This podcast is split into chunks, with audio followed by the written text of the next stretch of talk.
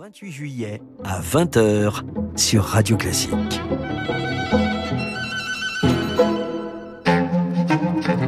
Eric Kioch sur Radio Classique. 7h, presque 25 sur Radio Classique. C'est l'info politique avec Marcelo Vesfred, rédacteur en chef adjoint du Parisien. Bonjour Marcelo. Bonjour Eric. Hier, le groupe Renaissance devait remplacer Aurore Berger propulsé au gouvernement comme ministre des Solidarités. Et les marcheurs ont choisi à une très large majorité Sylvain Maillard, un profil consensuel. 80% des voix, victoire sans appel face au député Frédéric Descrozailles. Sylvain Maillard l'emporte haut la main. Il est donc le nouveau chef des députés macronistes. Ses camarades font avec lui le choix de la sécurité. Maillard, il a déjà présidé le groupe quand Aurore Berger était en congé maternité. Il a une personnalité affable, rassembleuse, si consensuelle qu'en janvier dernier, Sylvain Maillard a été nommé à la tête de la Fédération parisienne de Renaissance.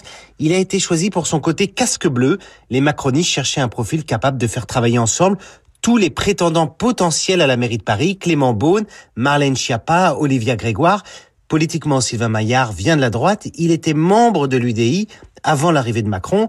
Côté profession, c'est un entrepreneur dans l'électronique. Il croit au business et au mérite. Il va peser politiquement, Marcelo il va devoir remplir ce rôle si compliqué de président du plus gros groupe de la majorité, un mouton à cinq pattes, et ou plutôt à dix pattes, hein, Eric, puisqu'il faut faire travailler tous les députés du groupe, gérer les frustrations de certains, ceux qui n'ont pas eu par exemple de rapport ou de la responsabilité qu'ils voulaient. Il faut avoir du bagou pour répondre dans l'hémicycle aux oppositions, il faut bien connaître le règlement pour manœuvrer dans la discussion parlementaire, il faut savoir négocier avec les alliés, à savoir avec le Modem et Horizon, il faut être aussi un relais du gouvernement et en même temps ne pas être une simple courroie de transmission, car il faut savoir porter le point de vue des députés. Dans sa première interview accordée à notre journal ce matin, Sylvain Maillard prévient il sera un partenaire exigeant du gouvernement, sont ces termes. Un président de groupe qui a du poids, il faut savoir qu'il pèse normalement un président de groupe plus qu'un secrétaire d'État, car il influe sur tous les textes en cours. Mais avec son côté bon élève, Sylvain Maillard saura-t-il se faire entendre? Rendez-vous en septembre à la reprise des travaux pour savoir si le casque bleu Maillard arrive à imprimer sa marque.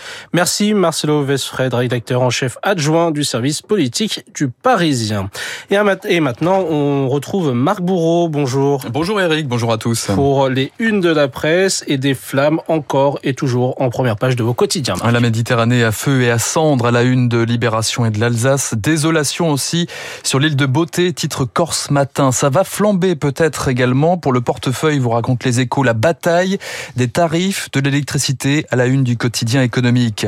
Après les flammes, la reconstruction, la vie reprend à Amiens suite aux émeutes dans la Croix. L'après-émeute à la une de l'opinion également. Darmanin, premier flic de France à Détroit.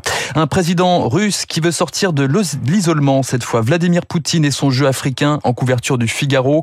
La Russie qui aurait bénéficié de secrets industriels français. Incroyable histoire à lire ce matin dans le Parisien. Ce jeudi, vos hebdos arrivent en kiosque. Y a-t-il encore un président président, s'interroge le point.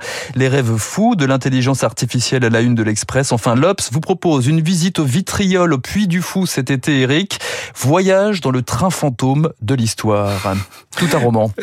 Merci Marc Bourreau. On vous retrouve tout à l'heure pour la grande revue de presse à 8h.